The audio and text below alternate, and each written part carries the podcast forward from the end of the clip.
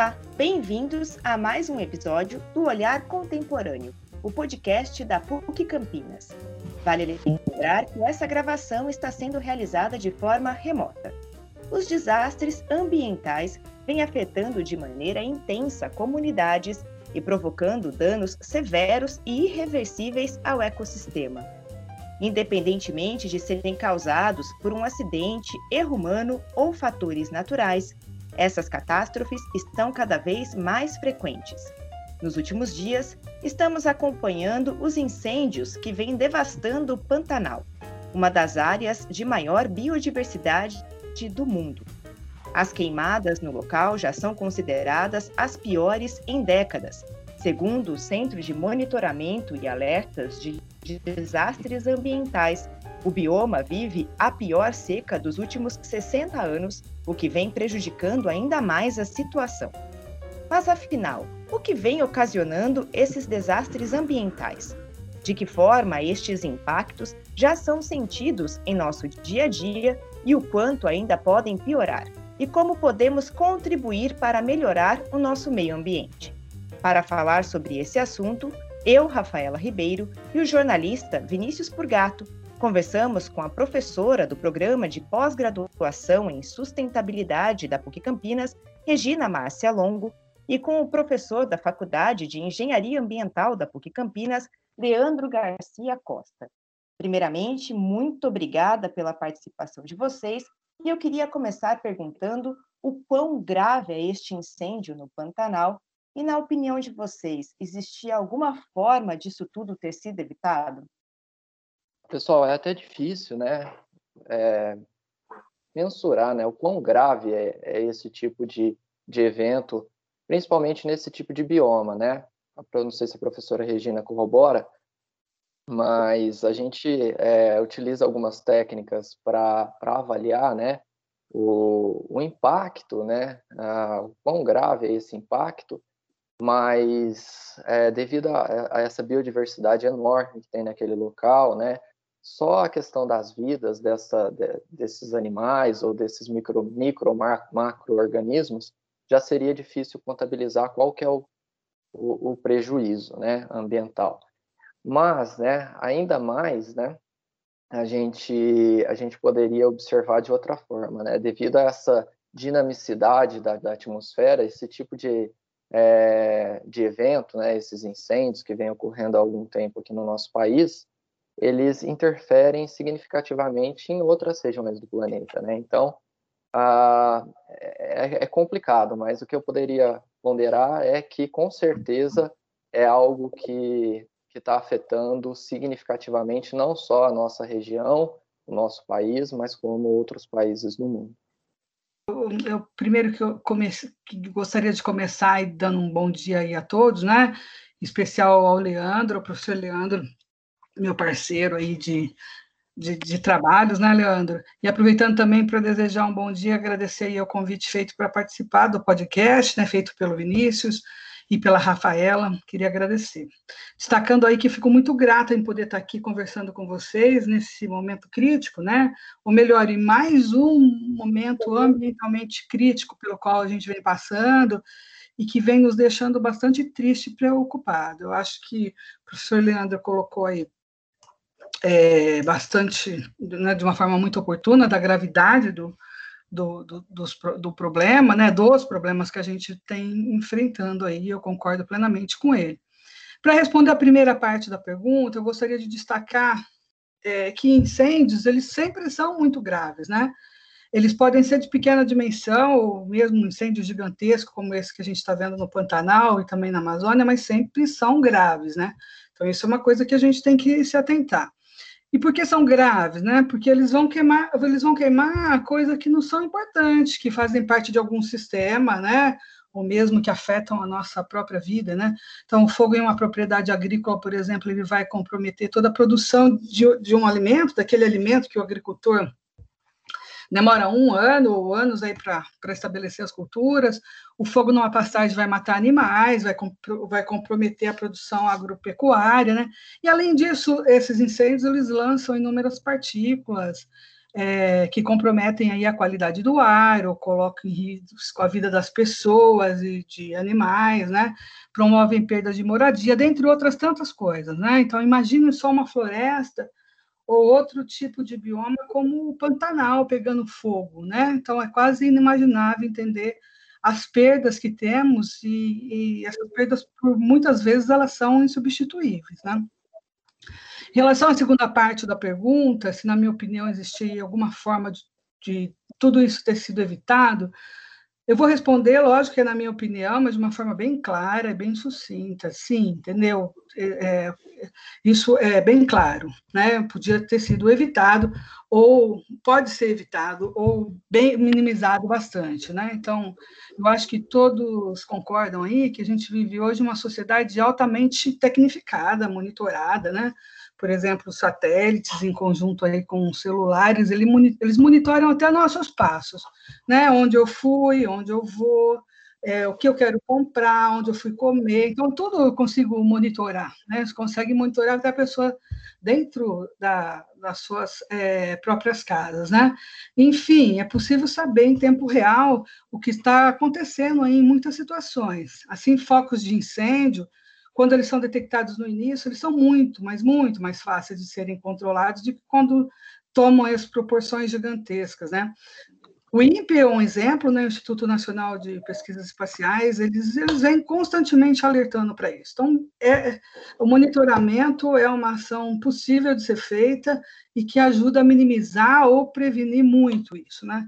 Então, usar a ciência e as tecnologias com a seriedade e o respeito, né, com esse entendimento, é um caminho, né, um caminho bem consistente para a gente é, prevenir isso tudo. E, e essas tecnologias e a ciência envolvida atrás disso, elas já existem, né? Outro caminho seria o da conscientização, que depois eu até falo um pouquinho mais na frente. Então, entender a importância da preservação ambiental por toda a sociedade é muito importante, né? E a gente pode fazer isso por meio dessa popularização dessas informações, né? Entender as consequências das nossas ações sobre esse futuro, né? Que a gente tanto, conver é, tanto conversa sobre, mas o futuro já chegou, né? Então a gente precisa trazer essas informações para a população como um todo. E um terceiro, é, um terceiro passo aí, né, na minha opinião, seria punir de forma mais rigorosa as pessoas que são responsáveis pela propagação de, de queimadas, né? Os incêndios, na maioria das vezes, eles ocorrem de forma proposital. E isso é um crime. Então, essa, essa é a minha visão aí de como a gente podia evitar isso tudo que está acontecendo, ou se não evitar completamente, pelo menos minimizar muito, certo? Poderia complementar, Regina? A, à vontade. A... Eu tinha até esquecido de, de responder essa parte, mas foi, nossa, especificamente o que eu tinha pensado aqui também para essa segunda parte. É, complementando a professora, a gente tem, poderia ter criado no começo, né, se fosse detectado no, no início, como a professora bem disse, forças-tarefas, né? Então, a aplicação de uma força-tarefa no incêndio de pequenas proporções, ela tem resultados significativos. Quando se torna algo de grandes proporções, já dificulta, como a professora falou, né? Então, o envio de forças-tarefa de especialistas em combate de incêndios com um número significativo poderia ter surtido efeito maior no início. E outra questão que está sendo discutido no Senado, como a professora colocou, é tornar esses crimes mais. É, a punição um pouco mais rigorosa, e tem sido discutido no Senado, né, professora? Ah, no Senado, na Câmara dos Deputados, né? A, a inclusão desse tipo de crime, né? Acho que na última semana, na penúltima semana foi proposto a inclusão de outros tipos de crime, como crimes hediondos, né? No nosso país, a gente sabe que o contexto uh, da, do sistema criminal brasileiro, quando um crime se torna hediondo, ele, ele se torna um pouco mais temerário, né? Então, uh, não sei se vai passar, se está tramitando, né? Se isso vai ser realmente incluído ah, como crime hediondo, mas provavelmente tornaria um pouco essa prática um pouco mais temerária. Perfeito. Professor, professores, também queria agradecer em meu nome aqui a participação de vocês. É, nós estamos falando especificamente agora sobre o Pantanal, devido aos recentes acontecimentos né, e toda a repercussão, repercussão midiática, mas temos visto também um crescente desmatamento da Amazônia, né, que teve recordes de, de queimadas no mês de junho. É, existe alguma ligação entre o que vem acontecendo uh, na Amazônia com a situação do Pantanal também? A atmosfera do planeta ela é um, um sistema dinâmico, né? Então, para que a gente tenha precipitação em algum local, né, para que a gente tenha essa umidade em algum local, ela tem que ser, é, ela tem que ter tido, ela tem que ter sido evapotranspirada, né? Então ela tem que ter saído do solo, tem que ter saído uh, dos animais, dos vegetais ou dos próprios cursos hídricos, né? Dos recursos hídricos, é, do oceano, dos rios, enfim, e ido para a atmosfera em algum momento, né? Então, se a gente pensar nesse efeito, uh, nessa, nesse desmatamento da Amazônia, o que, que vai acontecer? A gente impede com que essas plantas que funcionam então como ah, evaporadores, né, ou transpiradores, num volume muito grande, deixe de existir. Então a gente está deixando de emitir umidade para essa atmosfera. Não, lembrando também, né, que parte da, da, dessa umidade que é evapotranspirada ali na Amazônia vai acabar sendo precipitada, vai acabar chovendo na própria Amazônia. No entanto, é tanta água que é evapotranspirada que uma parte dessa água acaba não sendo é, precipitada naquele local e sendo transportada para outros locais, para outros biomas, como, por exemplo, no bioma do Pantanal, ou até mesmo essa chuva chega até aqui a região sudeste, centro-oeste do, do, do, Brasil. E como isso acontece? A, a dinâmica da atmosfera proporciona ventos, né, chamados ventos alísios, que faz com que essa umidade excedente lá da Amazônia seja transportada, seja retirada lá daquela região, e ao encontrar lá os Andes, né, aquela cadeia montanhosa, acaba sendo desviado aqui para uh, a região sudeste, para a região centro-oeste do país. Então, se a gente uh, desmata a Amazônia, a gente tem menos umidade, e se tem menos umidade, vai sobrar menos água, né, vai uh, ter uma menor umidade sendo carregada para as outras regiões. E isso vai aumentar a questão da seca, como a gente tem observado no Pantanal. Então tem total relação, né, professora? Sim. Não, perfeito. Acho que o Leandro colocou muito bem aí. Né? As, as ligações né, são bastante complexas, né? Os biomas são complexos, tem uma grande complexidade e eles estão interligados, né? É, então, acho que o Leandro colocou muito bem aí essa questão já. Legal. E professora Regina, é, todos os anos acontecem desastres naturais, ocasionados aí por fenômenos da natureza, né? Mas a impressão que dá é que eles estão cada vez mais recorrentes e causando cada vez mais estragos. É de que forma a ação humana vem contribuindo para o agravamento destes desastres tidos como naturais?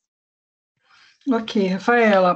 Olha, de uma maneira muito simplificada, eu gostaria de definir aqui que os desastres naturais, eles representam aí um conjunto de fenômenos que fazem parte da geodinâmica terrestre mesmo, né? Portanto, a natureza do, do, do, na Terra, né, no planeta, ela, ela tem essa dinâmica, né? Então, isso é natural mesmo. Quando ocorrem, eles podem trazer consequências catastróficas, né? Tanto para o ser humano, como também para a natureza como um todo, né?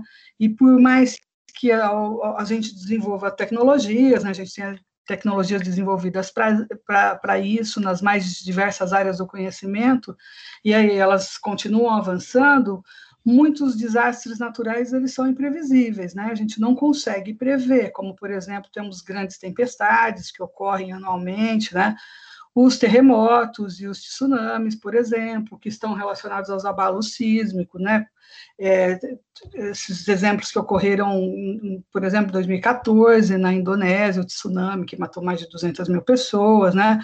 O terremoto no Haiti em 2010, furacões como o Katrina no, no, nos Estados Unidos em 2005 e erupções vulcânicas que são frequentes em todos, todo o planeta. Né? Então, isso vai ocorrendo naturalmente, né? Mas alguns desastres naturais, como as enchentes, né, ou as grandes secas, que elas vêm sendo intensificadas nos últimos anos, elas, elas são muito influenciadas pelas ações antrópicas, né? Um exemplo muito simples que faz que simples e que faz parte do nosso cotidiano, por exemplo, né, ligado ao excesso de consumo, que em geral leva a um excesso de produção de lixo, né? É, e esse lixo, inconsequentemente, a gente lança na natureza, né? Por vezes a gente acredita que eles vão simplesmente desaparecer quando a gente põe na sacolinha do supermercado, põe na porta de casa, a gente tem a nítida sensação que esse lixo, que esse resíduo todo, ele vai desaparecer, né? Mas ele não desaparece. E muitas vezes dura 200 anos, algum, dependendo do tipo de material para decomposição, né? E esse material ele vai para a natureza, muitas vezes com descarte incorreto, né? E esse, esses materiais se deslocando na natureza, eles acabam entupindo bueiros, por exemplo, impedindo o deslocamento da água pluvial, né? Causando aí as grandes enchentes, principalmente em áreas altamente urbanizadas, né? como as cidades que a gente vive, Campinas agora é uma metrópole, né, que já possui imensas áreas de impermeabilização, né, então eu tenho imensas áreas de impermeabilização do solo, a água não consegue infiltrar, e ao mesmo tempo a gente é, lança no meio aí uma quantidade de resíduo que acaba impedindo, dificultando essa, essa movimentação de água, né. Por outro lado, pensando em, em outros desastres naturais, né, as ocupações irregulares em áreas de risco, né, áreas com altas declividades, por exemplo, áreas que de zonas das zonas ripárias, das matas ciliares, né, as pessoas normalmente costumam é, ocupar esses terrenos de forma irregular, né? Quando associadas a chuvas intensas, principalmente no período de verão aí, e também a impedimentos de evacuação dos moradores em caso de um desses problemas, né? É, essa, esse, conjunto de coisas provoca os deslizamentos do solo, né, que acabam culminando em desabamento das estruturas construídas, como ca casas e outras estruturas, né, que pode levar à morte de, de muitas pessoas, né, além de uma grave destruição ambiental, né. E o inverso disso, que são as grandes secas, né, também, é, e a intensificação do, dos processos de, de desertificação no mundo, também vem sofrendo aí em função, por exemplo, da destruição das florestas, né, e de grandes, de grandes biomas, né, que é o tema do podcast de hoje, certo? E professores, é, o, o, ser humano, como já foi mencionado, tem um papel ativo nesse fenômeno, né, de desmatamento, enfim, de degradação do meio ambiente, e normalmente é, essa ação é justificada como forma de desenvolvimento social, econômico, enfim. É, ocorre que, em longo prazo, a perda de biodiversidade vai minando né, a nossa vida no planeta. As consequências que costumam, é, costumam parecer distantes, né, e talvez por isso a gente protela aí as, ações imediatas. É, Para que fique bem claro ao nosso ouvinte, é, o que nós, seres humanos, perdemos com as queimadas e os desmatamentos, né? E qual que é a necessidade de mudar isso agora? Pessoal, é, de novo, é, é muito difícil é, tentar é, mensurar o, quão, o, quão, o quanto a gente perde a cada um desses, desses eventos. Mesmo porque algumas espécies, por exemplo, que poder, por exemplo, que poderiam contribuir significativamente para, enfim, uma doença ou para um benefício uh, energético, a gente nem conhece ainda, né? E quando a gente degrada esse ambiente, a gente tem essa perda e nem sabe que essa perda existe ou existiu, né? Então, o ser humano ele tem que ter é, essa noção de que, né, ele tem responsabilidade sim. Um exemplo que eu poderia dar aqui para vocês, né, da responsabilidade, né, e, e, o que que a gente está perdendo. Uh, um, um grupo de pessoas, né, um grupo do professor John Cook da Universidade de Queensland lá na Austrália e os, e os pesquisadores uh, que trabalharam junto, eles leram, né, eles trabalharam aí é, fazendo revisão sistemática, que é ler sistematicamente todos os trabalhos que eles encontraram na literatura, lógico, fontes relevantes, claro, eles encontraram mais ou menos 11.400 trabalhos falando aí das relações antrópicas com as mudanças climáticas, né, com o desmatamento, com as queimadas, enfim. Então, desses 11.400, os, os cientistas, né, uh, desse grupo de, de, de, pessoas, eles encontraram que no, mais de 90, 93% aproximadamente dos cientistas afirmam que tem uma relação antrópica com o que a gente está vivendo hoje em dia.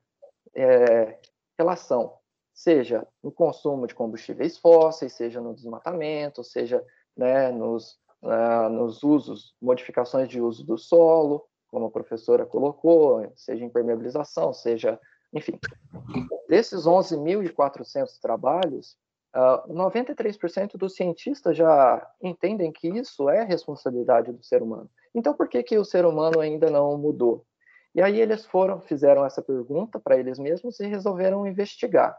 Quando eles foram investigar, eles fizeram um super é, quiz, enfim, eles fizeram uma, uma enquete, distribuíram essa enquete em vários países é, e receberam uma amostra de, de respostas, de pessoas que responderam. E, e a pergunta, uma das perguntas principais era que quão responsável o ser humano é, né? bem, bem nessa linha que a gente está discutindo aqui. E aí eles encontraram um dado interessante. Destes todos, é, desta população amostral, apenas 30% tinha ciência de que é responsável, ou seja, os cientistas não têm mais dúvida de que é um, um, um, um acontecimento relacionado ao ser humano, mas apenas 30% da, da massa de população geral do planeta reconhece esse seu, essa sua responsabilidade. Então, o que, que eles pensaram? É necessário, né, uh, que atitudes sejam tomadas para conscientizar essa população. Daí depois eu vou passar para a Rafaela Vinícius.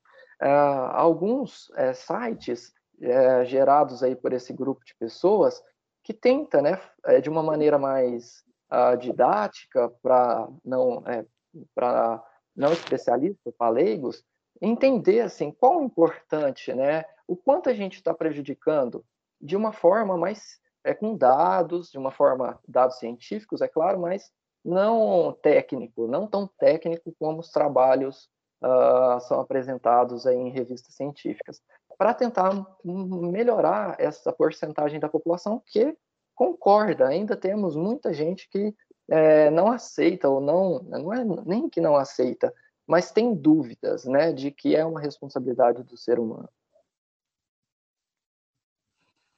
Não, acho que está super, é, é, super a ver essa, essa, essa questão da responsabilidade humana mesmo, né? A gente não entendeu aí que a gente tem, assim, perdas enormes, né, com essa, com, com essa devastação nas florestas ou em outros biomas aí que a gente vem presenciando, né? Eu, no material que eu trouxe também, eu trouxe um material específico que eu gosto bastante, né? É, o autor fala que existem, é, a gente está tá perdendo, na verdade, florestas de oportunidades, né? Então, a gente está falando de uma, de uma mega diversidade que a gente está perdendo com o estudo que a gente vem, vem, fazendo no meio, né? E a gente precisa enxergar isso, né? E se não, então, se não estamos enxergando, é porque a gente precisa ter a humildade de entender que está faltando conhecimento, né?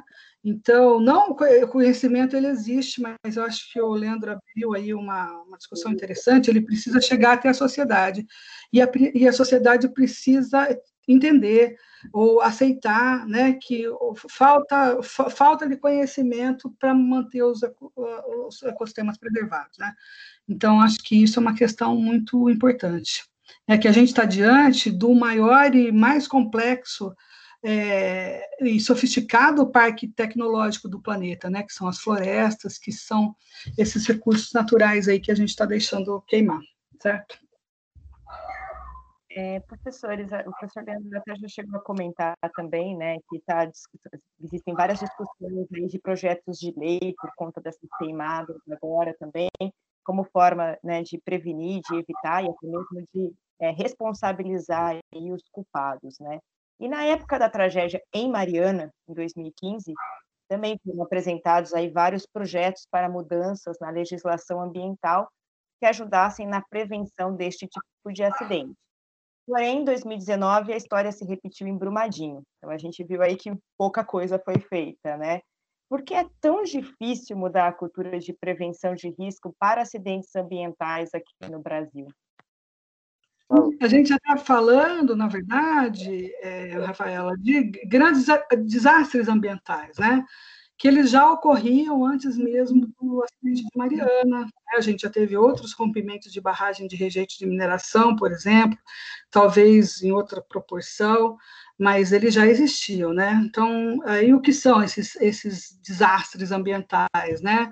Então, desastre, esses desastres ambientais são catástrofes que ocorrem por acidente, né? Ou por erro humano, por exemplo, a falta da manutenção de, em estruturas, né? É, na, as barragens são um bom exemplo disso. É, então, um desastre ambiental ou um desastre ecológico é um evento catastrófico em relação ao meio ambiente, né, devido à atividade humana, né, e se distingue do conceito de desastre natural anterior que a gente conversou, né.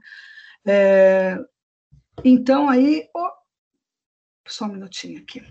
Então, são eventos que existem, que, que, onde existem pessoas ou instituições envolvidas, né, responsáveis pelo acidente. Assim, existe a questão de responsabilidade envolvida aí, né? Se existe responsável, se existe responsáveis, de alguma forma eles devem ser penalizados, né? É, para que isso não ocorra novamente, né? Então a gente tem que procurar identificar os responsáveis, né? Para é, realmente fazer com que é, é a, solução seja aplicada e que a gente não tenha problemas é, recorrentes, né? Então daí os responsáveis por esses é, desastres ambientais aí vão entender literalmente que prevenir é melhor realmente do que remediar depois dos fatos ocorridos, né? Então, acho que essa, é, eu entendo aí a questão da responsabilidade, de é, achar os responsáveis e que isso é, seja punido é, de forma rigorosa, seja um caminho aí para que isso não ocorra novamente. Perfeito, professor. Eu acho que é, o que a professora colocou aí de, de encontrar os responsáveis é fundamental, né? Mas a gente sabe que, a, que o estilo de política nosso aqui, é, de crime, né, na questão de crimes, ele, ele prevê, né, várias instâncias, né, de para recorrer, né? A gente recorre, recorre, recorre, até que, né, devido a essa, essa, esse processo mais burocrático da, da criminalização, talvez ah, quando sair já, já tenha prescrevido o crime, enfim. Então, é, uma forma aí, talvez, de, de, de, modificar essa questão, além do que eu tinha comentado anteriormente, né, de tornar esses crimes mais, ah, enfim, mais ah, rigorosos quanto à punição, né, talvez criando, é, colocando, enquadrando-os como crimes hediondos, né?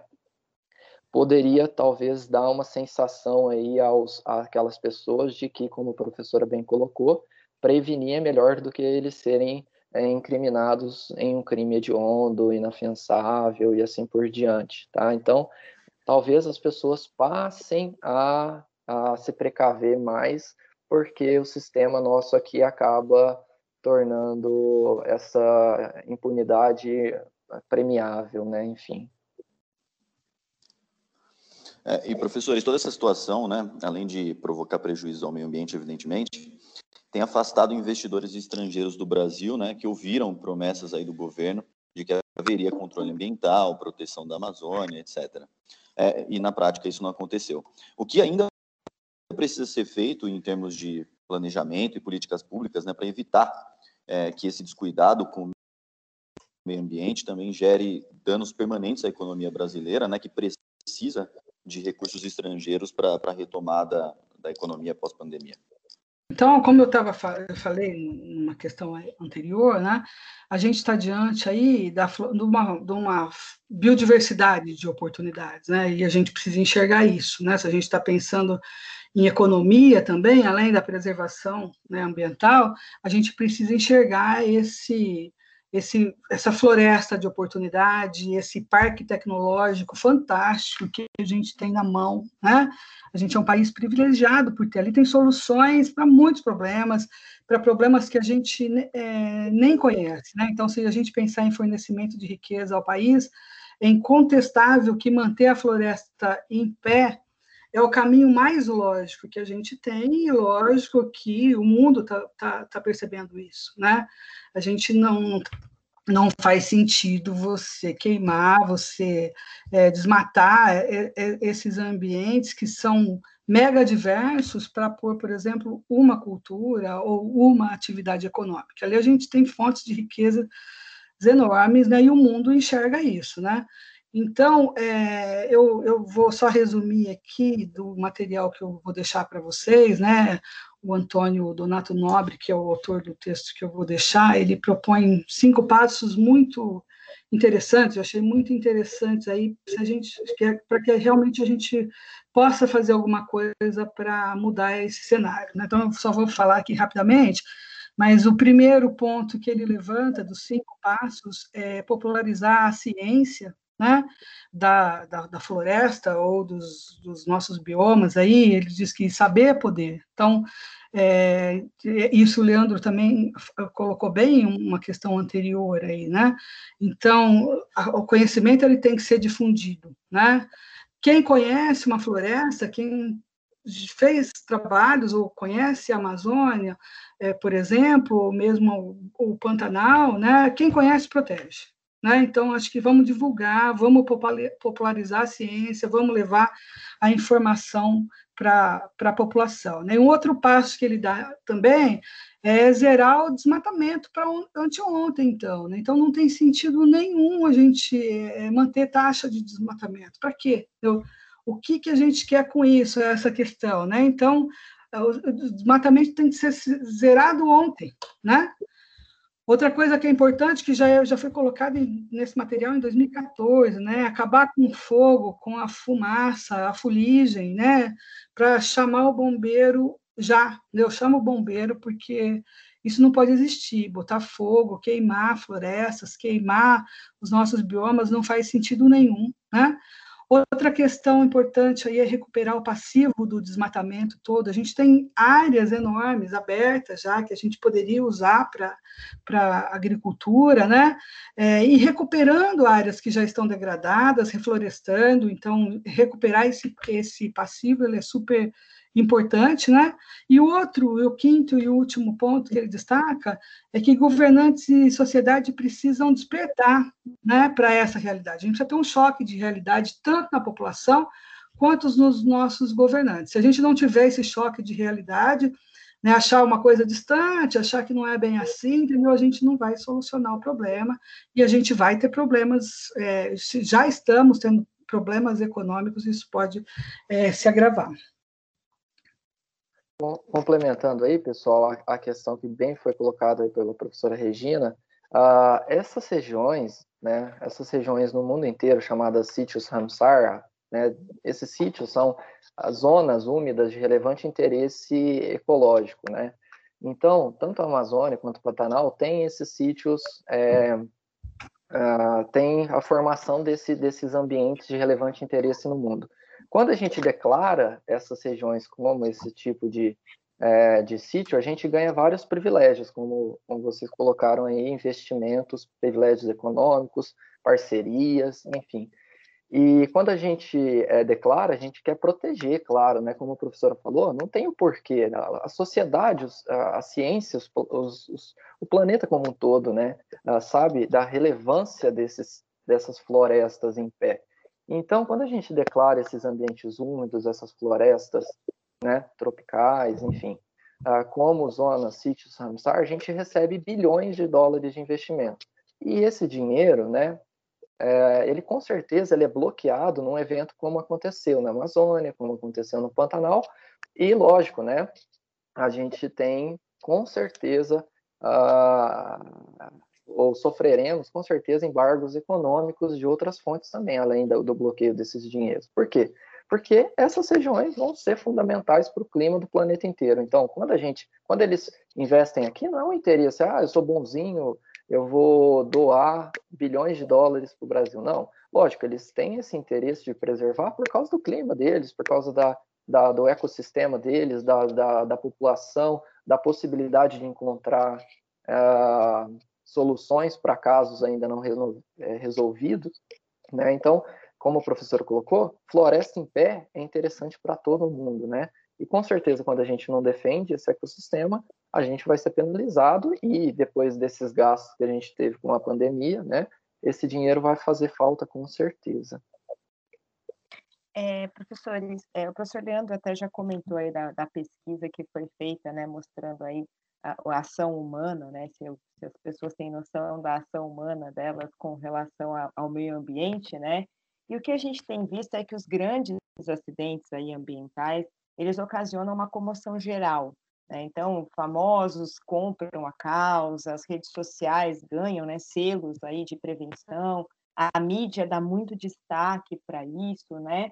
Mas vocês não acreditam, né? Vocês que acompanham estudam aí, né, diretamente essa questão do meio ambiente, que de alguma forma, para um futuro, possa ocorrer uma mudança real de pensamento e atitude da população, pensando em prevenção Pessoal, com certeza uh, a gente tem um, um, gap aí, né? Um, uma, um, um porém, né? Um espaço, né? Um intervalo entre o que a ciência corrobora e isso já foi provado por esse tipo de estudo citado anteriormente. Mas uh, minha humilde opinião é que, né? Uh, a gente nunca na história, né? Então a gente consegue retroceder aí no clima do planeta 640 mil anos. Não vem ao caso aqui falar da técnica para fazer isso, né? Mas a gente avalia lá no gelo, do no gelo da Antártida, busca essas informações da atmosfera, de como era a atmosfera, de como era o planeta, nesses, nessas moléculas que são armazenadas ali no gelo, nas, nas bolhas, enfim. E a ciência já sabe que nunca antes a gente teve essa concentração de, por exemplo, dióxido de carbono ou né, o gás carbônico nunca teve nessa concentração em 640 mil anos. Isso daí a ciência já tem certeza, ou seja, o ser humano está tendo alguma atitude nos últimos 100 anos, principalmente depois da Revolução Industrial, né, no início ah, do século 18, 19, enfim, né, no final do 18, enfim, do 19, e aí ah, alguma coisa tem sido feita que tem aumentado significativamente esse, essa concentração. Bom, o que, que, é o problema? A gente não tem esse histórico do que aconteceu depois desse incremento nessa taxa, porque nunca tivemos essa taxa de, de, de gás carbônico, por exemplo, de outros gases na atmosfera. E, e um, um, documentário interessante para vocês assistirem, uh, eu deixo aqui a sugestão, chama Uma Verdade Inconveniente, do Al Gore, né? que foi ex-presidente dos Estados Unidos, candidato a presidente, pesquisador na área, influente na área, enfim. E aí ele mostra bem essa questão da, da, da de nunca, de como que foi feito esses estudos.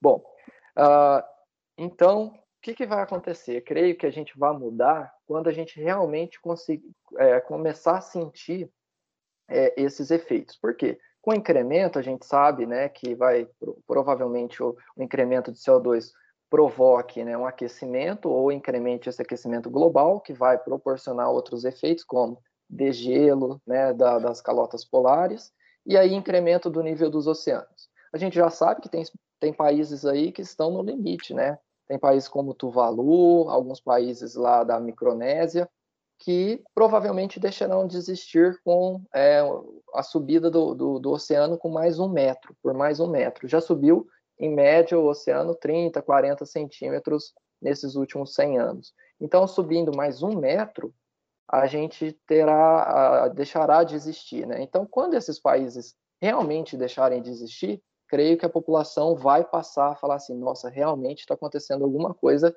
que não é normal, né? Porque é uma nação deixou de existir, está sobre, sob as águas do oceano agora, né, nesse momento. Então, nesse, nessa etapa, com certeza a população vai, é, vai parar e pensar. No entanto, a gente não pode deixar isso acontecer. A gente tem que prevenir, né? Imagina deixar uma população é, tirar o direito nacional de um, de um povo, né? É, ah, é a mesma coisa de falar para nós brasileiros. Beleza, agora o Brasil não existe, mas fica tranquilo que a gente vai pôr toda a população brasileira aqui em outro país da América Latina, porque vocês, ah, vocês são todos sul-americanos, né? Não, nada, não, não, é assim, né? A gente tem a nossa característica nacional, então a população e, e é, pensando nisso, o grupo lá do professor John Cook criou essas informações que depois eu deixo para vocês, né? Tentativas de mostrar para a população que a gente não pode deixar isso acontecer e que vai ter um prejuízo muito grande caso a gente não tome uma atitude neste momento. Não, perfeito, Leandro. Acho que você colocou muito bem aí, né? Eu acho que a pergunta é em relação ao futuro, mas eu acho que o futuro já chegou, né? Acho que assim a gente tem que promover essa mudança de pensamento e de atitude hoje, porque o futuro chegou, né? Acho que a gente está sentindo isso, que alguma coisa diferente está ocorrendo e aí, então chegou esse futuro que parecia uma coisa distante, né? Então mas, na minha opinião, aí, bem sucintamente aqui, né, pela sequência rápida com que esses acidentes ambientais eles estão ocorrendo, né, por exemplo, em um, um pouco mais de um ano, a gente teve Brumadinho, a gente teve esses incêndios descomunais na Amazônia, a gente teve o derramamento de óleo no litoral do Nordeste, comprometendo todo o nosso litoral, né? Agora, esses incêndios no Pantanal, eu, infelizmente, a gente aceitando tudo isso, né? É, eu não consegui enxergar a curto prazo aí nenhuma mudança de pensamento e atitudes para a preservação desses acidentes, né, de forma imediata, né, porque na verdade as pessoas ainda não não conseguiram enxergar o real valor que esse meio ambiente tem, né, e a necessidade que a gente tem de preservação disso tudo. Então a gente vai ter que é, fazer com que a população enxergue a importância do meio ambiente, né? Então, porque é, não consigo enxergar uma mudança nesse curto prazo se a gente não passar por esse caminho. Então, a conservação ambiental é o real caminho para a prevenção de acidentes e desastres, né? Seja no presente ou no futuro que está tá próximo aqui, né? Então, para mim, não existe outro caminho e as pessoas vão ter que entender isso, né? A pergunta que fica é até quando a gente vai assistir ou vivenciar, né? Tudo isso, né? e, e vivenciando aí perdas de, de, de, ecossistemas, o Leandro deu exemplo, perda de países aí, né, de áreas inteiras, né, é, quanto tudo isso vai nos custar para entender, né, a importância que, o meio, que a preservação do meio ambiente tem, né, então isso é uma questão que assusta, que preocupa. Então, professora, é, no mês de novembro agora, acontece aí, né, o Sustentare, né, onde também a PUC Campinas está sempre participando. É, e nesse congresso, né, discute essas questões do meio ambiente, prevendo também a apresentação de indicadores sociais, econômicos e ambientais. É, o quanto esses indicadores são importantes no sentido de conscientizar a população e buscar apoio dos setores públicos e privados no combate à devastação. Eu queria também que você, professora Regina, falasse um pouquinho aí da importância desse evento. Sim, olha, Rafaela, é, é, o seguinte, o que emerge dessa nossa discussão de hoje, né, de tudo que a gente conversou aqui é, nessa manhã aí, né, é, a necessidade aí eminente de uma tomada de decisão rápida, né? Acho que tanto para o estabelecimento de ações de planejamento ambiental, seja no nível local, seja no nível estadual, municipal, é, no nível federal, aí mesmo internacional. Então, a gente tem uma eminente necessidade de tomada de decisão e essa decisão tem que ser rápida, né?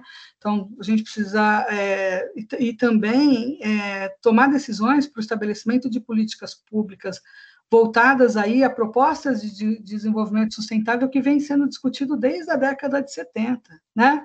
Desenvolvimento sustentável aí para preservar as nossas riquezas naturais aí, né, uma discussão de desenvolvimento que busca a preservação das nossas riquezas aí. Então, nesse contexto aí, existe uma demanda por sinais, né, que orientem aí a sociedade e os governos sobre os rumos que, que serão desenhados aí, fazendo que a gente possa mudar o olhar sobre a conservação ambiental que a gente tanto falou aí anteriormente, e as relações com a sociedade, é, as questões ambientais com a sociedade e com as economias, né?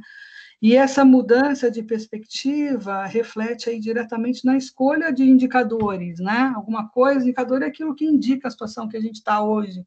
São os sinais, né? Olha, é, eu, eu, eu, preciso de coisas que apontem, que mostrem, dê um diagnóstico de que a gente como a gente está hoje, para mostrar aí o caminho que a gente tem que seguir para o futuro, né? Onde a gente quer chegar com o futuro e qual, qual caminhos a gente quer, quer, quer seguir, né? Dentre as opções.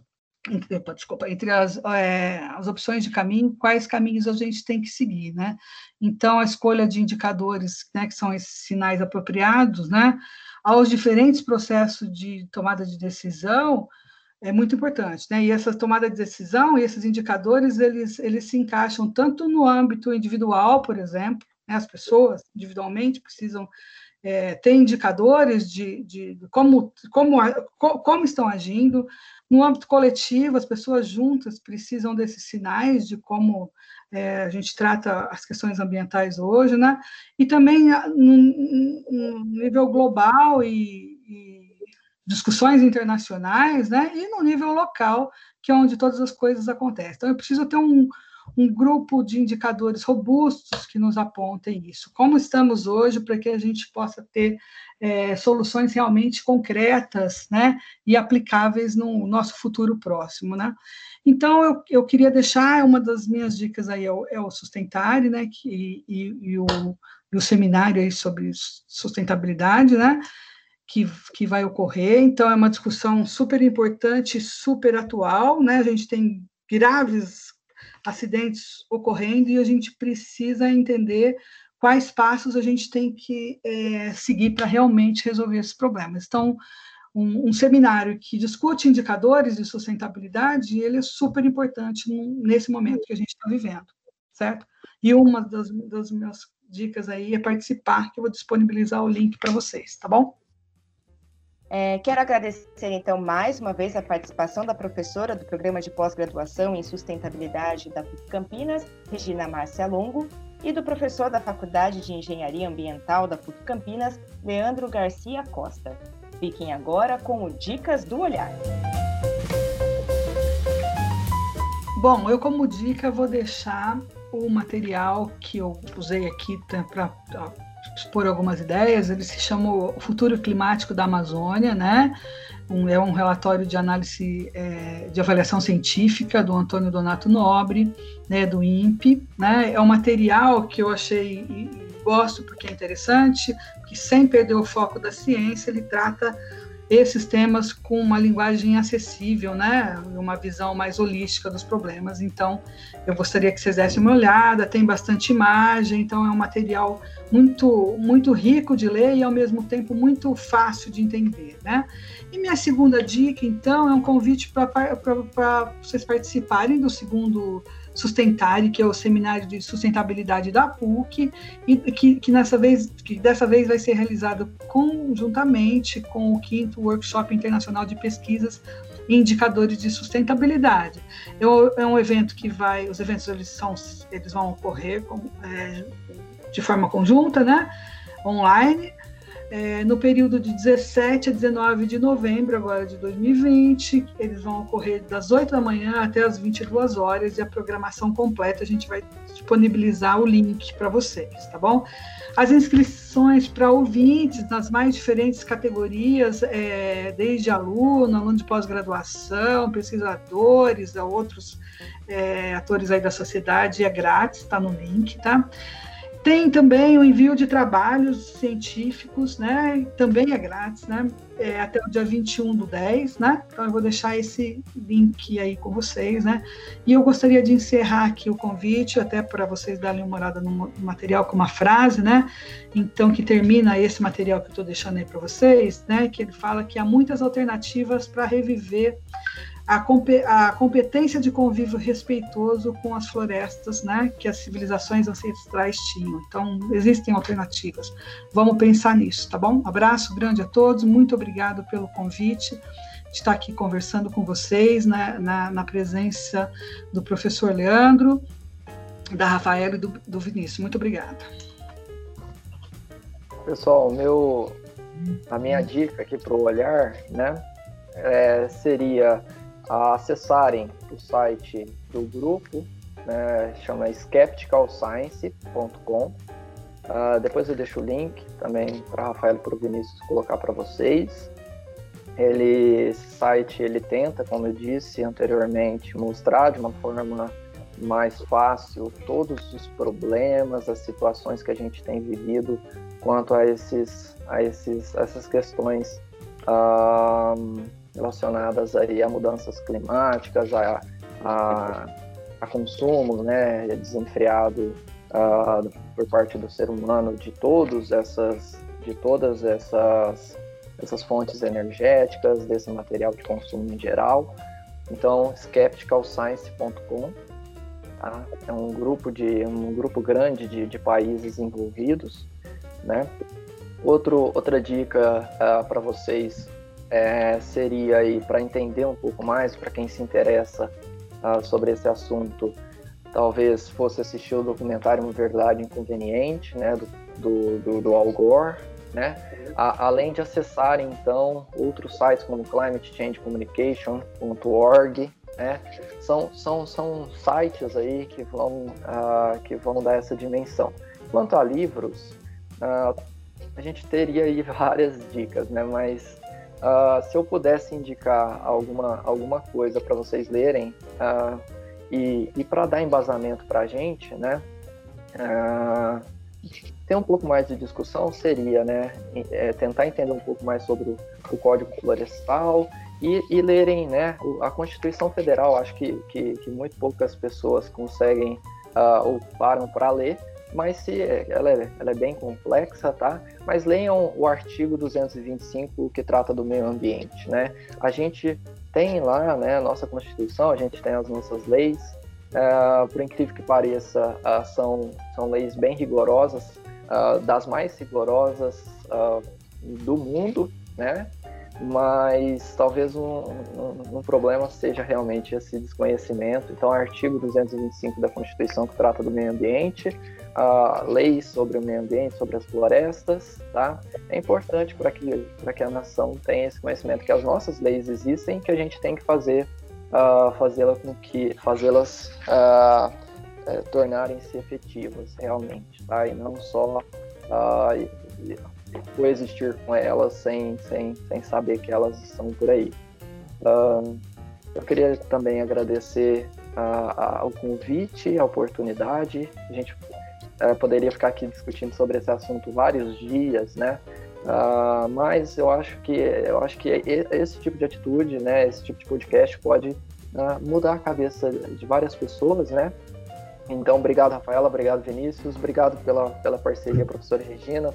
Estamos sempre juntos aí na engenharia ambiental, né, da PUC, uh, da PUC Campinas, e ótimo estar aqui com vocês nesta manhã. Obrigado.